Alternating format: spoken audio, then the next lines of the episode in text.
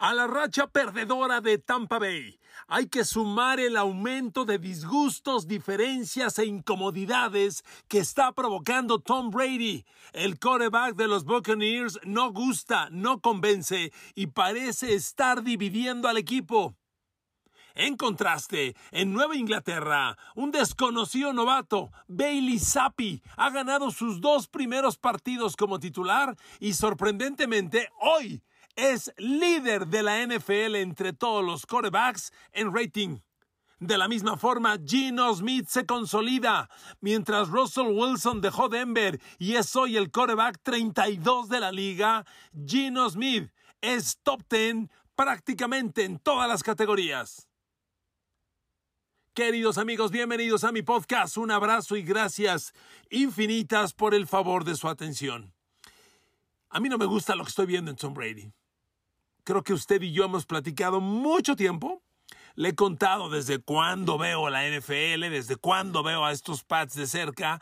Tengo, puedo decir en voz alta, que he narrado todos los Super Bowls de Tom Brady, he narrado toda la carrera de Tom Brady, vaya, salvo la última temporada que ya no lo estoy haciendo, y conocemos bien su proceder, sus altas, sus bajas, y el Tom Brady que estamos viendo hoy definitivamente no gusta.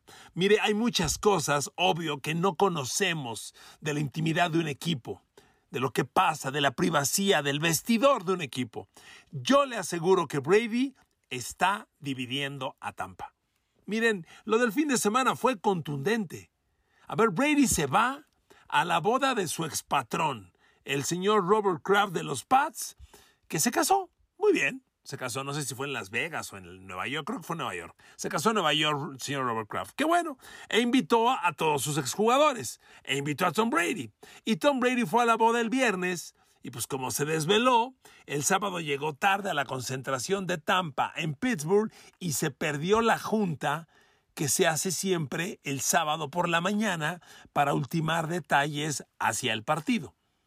Además de esto, se dice, sin confirmación, que Brady casi todos los miércoles falta entrenar. No lo tengo confirmado. Ese sí es chisme del metro pero corre por muchos lados. Ahí se lo dejo como chisme. Perdóneme que aviente un chisme, no es, mi, no es mi especialidad, pero como viene de tantos lados, yo no lo tengo confirmado, ahí lo dejo por si alguien tiene la confirmación. Y luego pasa lo del domingo, que Tampa Bay, ampliamente superior a Pittsburgh, y muy en particular el escenario de Brady. A ver, Brady jugó el domingo pasado con Chris Godwin y Mike Evans, sus dos receptores ideales, con los que necesita jugar siempre en Tampa Bay, con los que ganó el Super Bowl, con los que ha peleado, los tuvo.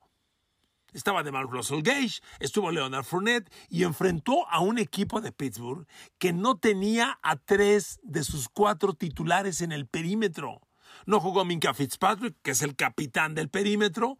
No jugó, jugó a Kello Witherspoon, que es un corner. No jugó Cam Sutton, que es el otro corner. Oiga, todas esas ausencias contra Tom Brady, contra sus receptores titulares, yo el sábado escribí un tweet y, dije, y hasta grabé un video y les dije, aguas Pittsburgh, que esto puede reventar y bien feo el domingo. Pues no, ganó Pittsburgh. Y la escena que todo mundo está criticando es cuando Brady llega a la banca y le grita a su línea ofensiva. Línea ofensiva que estaba bajando la guardia, que no estaba trabajando bien. Pero a ver, llega Brady a gritar. ¿Qué pensaría usted si llega Brady a gritarle y usted se entera que se fue a una boda el viernes y por eso faltó el sábado? Y que chance y hasta el miércoles pasado también faltó. Y espéreme, recordemos que en agosto Brady se ausentó 11 días del campo de pretemporada. Ok, es Brady, ok, pidió permiso, ok, se está divorciando y quería salvar el matrimonio. Pero amigos, las broncas personales no pueden ser broncas del equipo. Brady siempre, toda su vida, ha dicho que la NFL está por encima de todo. Y cuando regresó a jugar esta temporada, evidenciando ante todos que le está costando el divorcio, pues que la mayoría dijimos, no, pues sí, la NFL está encima de todo y, por encima de su matrimonio. Se va a divorciar de la señora Giselle y lo estamos viendo y es por la NFL. Pero estos eventos dividen. Claramente que dividen. Porque mire, está lo estadístico, que aquí se lo voy a leer. Brady jugó mal mal ante los Steelers. A ver, Brady y Tampa traen tres ganados, tres perdidos. Para Tom Brady es su peor marca después de seis partidos de inicio de temporada desde el 2012. ¿Ok? Hace 10 años Brady no iniciaba tan mal. Punto número uno. Segundo, en el partido contra Pittsburgh, como ya le decía, Brady jugó un mal partido. A ver, cuando llegó Tampa Bay a la zona roja, la mal llamada, siempre digo mal llamada porque desde que yo conocí la NFL, a las 20 yardas finales se les decía, se les dice o decía zona de gol, ahora le dicen red zone. Ok. Cada que, que, que, Tampa Bay llegó al red zone de Pittsburgh el domingo pasado, que fueron cuatro veces, Brady lanzó cuatro pases, completó uno. Se fue uno de cuatro en zona de gol. Es una estadística mala. Bueno, si le interesa, Mitch Trubisky se fue dos de tres. O sea, Trubisky tuvo mejores números que Brady en zona roja el domingo pasado.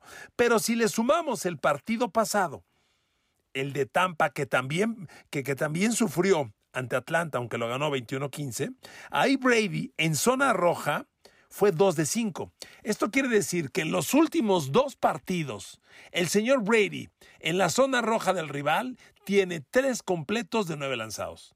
Esa estadística es patética. Estás en las 20 yardas finales, donde defines la serie ofensiva.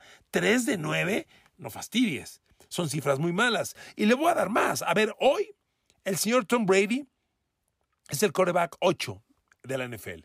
Pues no está tan mal, pero para Brady, que siempre es, si no el 1, el, 2, el 3, yo creo que ya el 5 muy bajo, hoy es el 8 el señor Tom Brady.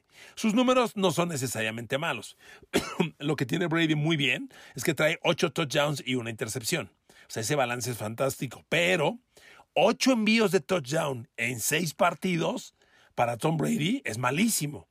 Considere que Mahomes ya trae 17 de touchdown, lo mismo que Josh Allen. Joe Burrow trae 12 con todo y su mal inicio. O sea, 8 de touchdown para Brady es muy poco. Y le digo, es el octavo quarterback en rating, que es la evaluación que yo le hago. Seguimos rascándole a los números de Brady y Brady, que ha sido tan efectivo en zona profunda desde siempre y particularmente desde que llegó a Tampa, pues le voy a decir que en este momento Tom Brady en pases de más de 20 yardas aire, pases profundos, tiene uno de touchdown en todo el año. Uno de más de 20 yardas aire de touchdown. En seis partidos, óigame, Josh Allen tiene seis, Carson Wentz tiene cuatro, Lamar Jackson tiene cuatro, Brady tiene uno. ¿Ok? Entonces, las cosas no están bien, pero mire, lo estadístico evidencia que Brady y Tampa no andan bien, pero es lo personal lo que se juzga, lo que hoy tiene hirviendo a muchas eh, radiodifusoras, televisoras, podcasts como el de su servidor, cuestionando a Brady. Este no es el Tom Brady.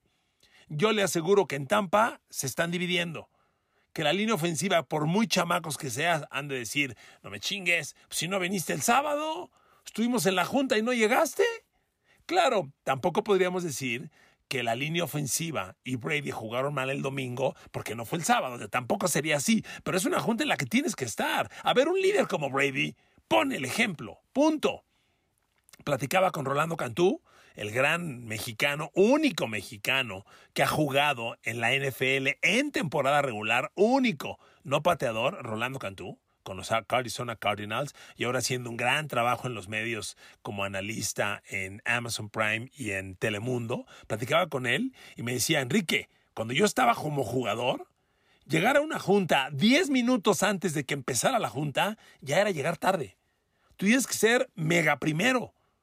Y siendo Brady, bueno, poner el ejemplo, que falte, habiendo faltado 11 días de agosto, faltando varios miércoles, a ver, amigos, esto no está bien seguramente no está bien, pero es Tom Brady.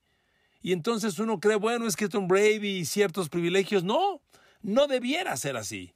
Porque cuando alza la voz y grita, es muy válido decirle, a ver, maestro, chácate al espejo, papá. Entonces ahí le dejo las cosas. Yo no veo bien las cosas para Brady, no veo bien las cosas para Tampa. Esto, la única forma de corregirse es empezar a ganar. Y si Brady anda muy molesto con su línea ofensiva, pues que se vaya acostumbrando. Porque le recuerdo que el centro, Ryan Jensen, si es que regresa, que para empezar no es seguro, si es que regresa, le falta un poquito más de un mes. Es para finales de noviembre. Para finales. Entonces, con, con, con, Ryan Jensen de regreso, más o menos Brady la llevaría porque es Ryan Jensen, el gar izquierdo, el gar derecho es Shaq Mason, que es su cuate desde, desde los Pats, el tackle derecho es Thurston Wirfs, que es el mejor de que tiene, el tackle izquierdo ya regresó Dovan Smith, solo el gar izquierdo sería nuevo. Pero, le repito, para que regrese Ryan Jensen, si es que regresa, falta un poco más de un mes. Entonces, acostúmbrate, Brady. Amigos, esto a mí no me late no lo veo bien, hay que cuestionarlo, lo están cuestionando todos y me parece que pensar que Brady supere este año, vamos a ver, y regrese otro, híjole, lo hemos dicho ya muchas veces, pero a mí me da la impresión de que hay sobrados argumentos para pensar que estamos viendo los últimos capítulos de Tom Brady. Los últimos, sin lugar a dudas, ¿ok? Bueno, pues paralelo a todo esto, resulta que hoy en la evaluación de corebacks de la NFL, el coreback número uno de la NFL en rating se llama Bailey Zappi. Ah, ¿me permiten el francés? Ah, chinga. ¿Cómo que Bailey Zappi el número uno? Claro, Bailey Zappi trae dos partidos y medio jugados y no es válido compararlo contra los que traen seis. Pero de cualquier manera, amigos, la cifra brinca. A ver, Bailey Zappi es un coreback novato de unos patriotas de Nueva Inglaterra que tienen un equipo tremendamente cortititito.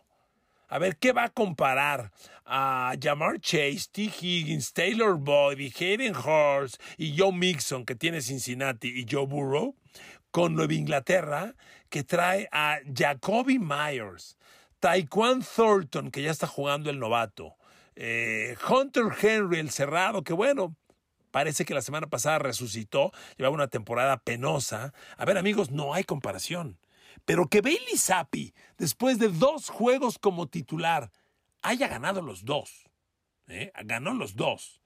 Y además sea líder de la liga en rating. Y trae un balance de touchdowns e intercepciones. Cuatro touchdowns, una intercepción, Bailey Zappi, ¿eh? Y le quiero decir que la intercepción fue un pase que le puso en las manotas a Nelson Agolor y que le rebotó a Agolor y lo interceptó el rival. O sea, no fue su culpa. Mire, le he platicado, hay muchas estadísticas muy complejas en la NFL para evaluar a los corebacks y hay una, platicamos recientemente de ella, que en inglés se llama Turnover Worthy Pass, Turnover Worthy Play. Jugada potencial de balón perdido, podríamos traducirla. Jugada potencial de intercepción, algo así. En el turnover worthy play, le voy a dar un dato. Claro, nuevamente la comparación no, no, es tan válida porque Bailey Zappi trae dos partidos y medio. Recuerden que entró de relevo de Brian Hoyer contra Green Bay y estuvo a punto de ganarlo, ¿eh? lo perdió en tiempo extra. Y luego lleva ya dos partidos como titular, ganando ambos. En el turnover worthy play, Bailey Zappi, después de dos juegos y medio, que son realmente casi tres de titular, tiene uno. Un pase potencialmente de intercepción. Uno, o sea, le ha interceptado uno que no fue su culpa y tiene uno potencialmente que debió ser interceptado y de suerte no se lo hicieron. Comparaciones.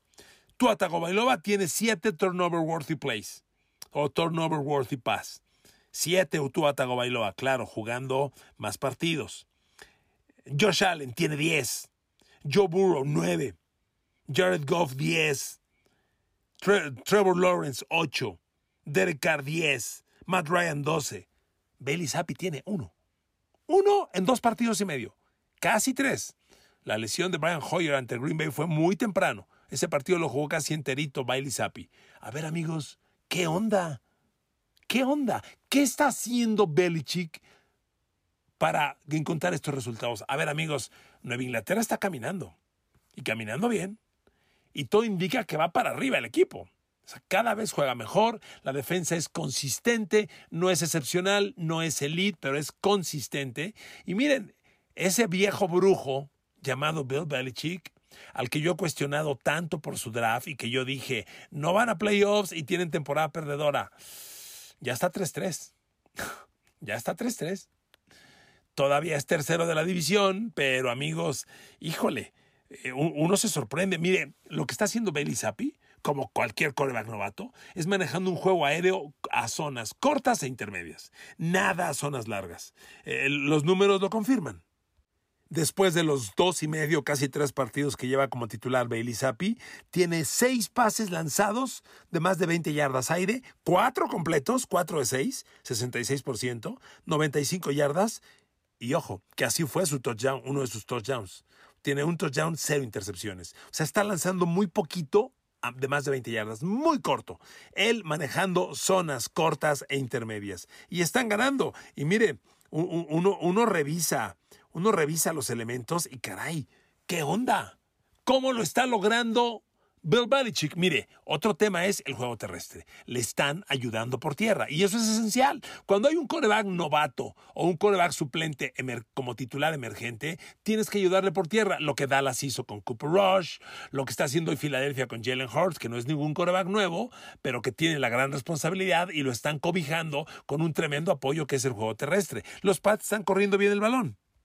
El domingo pasado, para ganarle a Cleveland, Nueva Inglaterra corrió 98 yardas. No son muchas. Fueron 29 acarreos. Fueron muchos acarreos y el yardaje no fue el ideal. Pero a ver, amigos, son casi 100 yardas y le permiten a Nueva Inglaterra y a Bailey Zappi el pase con engaño de carrera y eso fue esencial. Entonces, correr esas 98 yardas fueron muy valiosas. Claro que ante Cleveland, la gran sorpresa fue cómo Nueva Inglaterra defensivamente le cerró a Cleveland el juego terrestre, cuando Cleveland es el líder de la liga. Cleveland llegó prácticamente con 200 yardas terrestres por partido y la defensa de los Pats los dejó en 70. Para empezar, yo me pregunto por qué Cleveland solo corrió 18 veces contra los Pats son pocos acarreos, pero 70 yardas, menos de 4 por acarreo. Esa fue la nota, pero bueno, el juego terrestre ofensivo ahí estuvo para apoyar a Bailey Zappi y la semana previa que Nueva Inglaterra blanqueó a Detroit 29 a 0, ahí estuvo el juego terrestre. Nueva Inglaterra corrió 176 yardas en 35 acarreos de balón, que es un mundo. O sea, e, en ese partido ante Detroit, Nueva Inglaterra ejecutó 56 jugadas ofensivas, 35 fueron carrera y 21 fueron pase y con ese acarreo, acarreos de balón, 176 yardas, eh, controlaron el juego y le ayudaron a Sapi. Pero Sapi, amigos, está jugando inesperadamente bien. Ahí se los dejo. Miren, cierro lo de Sapi con esto. Bill Belichick no ha dicho públicamente que Mac Jones regresa y es titular. Tampoco ha dicho cuándo regresa Mac Jones. Ojo, si hoy Bailey Sapi es el número uno de la liga en rating, digo, en caso de que alguien me pregunte, oye, ¿y cómo andaba Mac Jones antes de su lesión? Bueno, pues miren, en rating Mac Jones antes de su lesión era el quarterback 36 de la NFL, ¿ok? Yo quiero ver si Belichick sienta a Mac Jones o lo deja sentadito, pues, y le deja a Bailey Zappi continuar con la titularidad. Va a ser bien interesante esto porque digo, Nueva todavía no tiene ganado nada, faltan muchas cosas en el calendario, eh, Nueva Inglaterra se encontrará dos veces con Búfalo hasta diciembre y enero, vienen partidos relativamente manejables, viene Chicago para Nueva Inglaterra este jueves y luego la semana que entra va a Nueva York Jets, que ya demostró que trae garras y que no va a ser fácil, y luego Colts que anda mal, fíjese, Nueva Inglaterra enfrenta a los Jets dos veces en tres semanas, los enfrenta el 30 de octubre, y los enfrenta el 20 de noviembre. Entonces, tres veces en dos, ahí, está la semana de descanso también. Bueno, son tres veces en un periodo de tres, dos veces en un periodo de tres partidos. Luego vendría Minnesota y luego vienen los Bravos. Buffalo, Arizona, Raiders, Cincinnati, Miami, Buffalo. O sea, faltan muchas cosas por jugar. Pero lo que lo de Bailey Zappi sorprende, creo que a todos, ¿eh? A todos. Este chavo, que por cierto rompió todos los récords colegiales al llegar a la NFL, como colegial fue un chavo muy interesante. Él empezó, bueno, él viene, él llegó a la NFL de Western Kentucky. Western Kentucky es una universidad División 2. División 2, segunda división, pues, así de simple. Y sorprende porque Western Kentucky fue su segunda universidad. Él inició en una que se llama Houston Baptist, que no sé dónde carajos exista. Estuvo ahí cuatro años, uno, uno se lo, le permitieron repetirlo porque estuvo lesionado y jugó solo cuatro partidos, pero estuvo cinco años de college. Y su último año fue en Western Kentucky y fue un año espectacular. En su último año de college lanzó 5.967 yardas. Claro, calma, División 2 colegial pero no deja llamar la atención. 5.967 yardas con 62 touchdowns y 11 intercepciones. Es un chavo de apenas un metro ochenta y cinco, no es un coreback tan alto. Le faltan 10 centímetros para la estatura ideal. Pero estos números college llaman la atención, honestamente llaman mucho la atención. Bueno, le rompió el récord a Joe Burrow de más pases de touchdown en una temporada colegial. Aunque es División 2, pero le rompió el récord a Joe Burrow. Ahí se lo dejo, ¿ok? Y cierro el podcast con otro coreback que qué onda. A ver, amigos, Gino Smith es una realidad. A ver, hoy Gino Smith es top 10 de la NFL en todas las categorías. Y top 10, por no decir top 5, ¿eh? O sea, en rating es el cuarto coreback de la liga, Gino Smith. Con sus 1.500 yardas, 9 touchdowns y 2 intercepciones, Gino Smith además trae un rating de 108 puntos. A ver, amigos, les decía que Bailey Zappi es el rating número uno de la liga. Son 111.4 puntos para Bailey Zappi. Reitero de nuevo. Dos partidos y medio. Ok, de todas formas. Rating 2, número 2. Tua Tagovailoa, 109.9.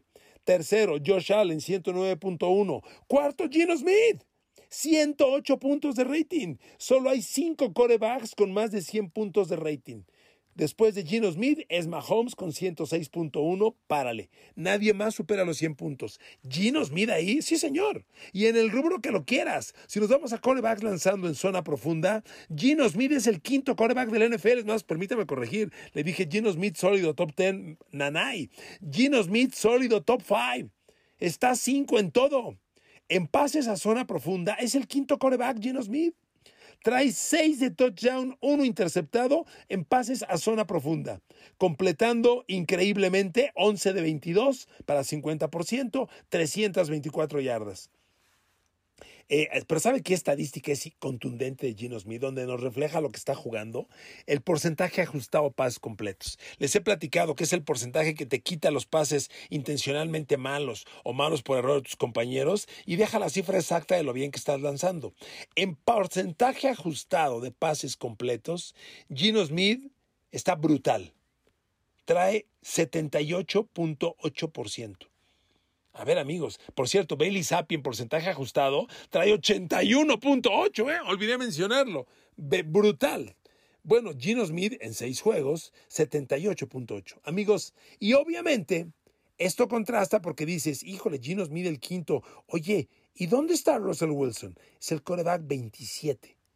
27, con cinco touchdowns, tres intercepciones y un rating muy alejado de lo que tiene Gino Smith. Y miren amigos, cuando volteas a ver a Gino Smith, a ver, es muy discreto. Está haciendo de Seattle un sorprendente contendiente. A ver, la ofensiva de Seattle hoy es la número 8 de la liga en puntos anotados. Seattle está anotando 24.3 puntos por partido. Anota más puntos Seattle que Nueva Inglaterra, que los Chargers, que Cincinnati y Joe Burrow. Más puntos que San Francisco y Jimmy Garoppolo. Más puntos que Tampa Bay y Tom Brady. Más puntos que Aaron Rodgers y Green Bay. Más puntos que Dallas. Eso está haciendo Gino Smith. ¿Qué onda?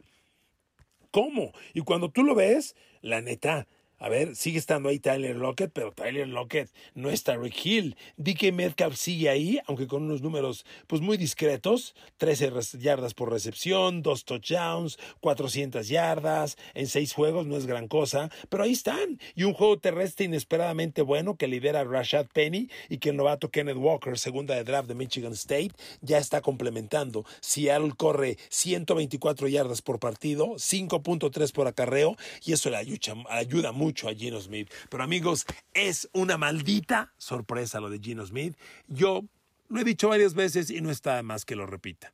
Gino Smith, discúlpame. Yo fui el que dijo Seattle trae de coreback al 32, al 31 o al 30 de la liga. Y hoy eres el 5. Me equivoqué.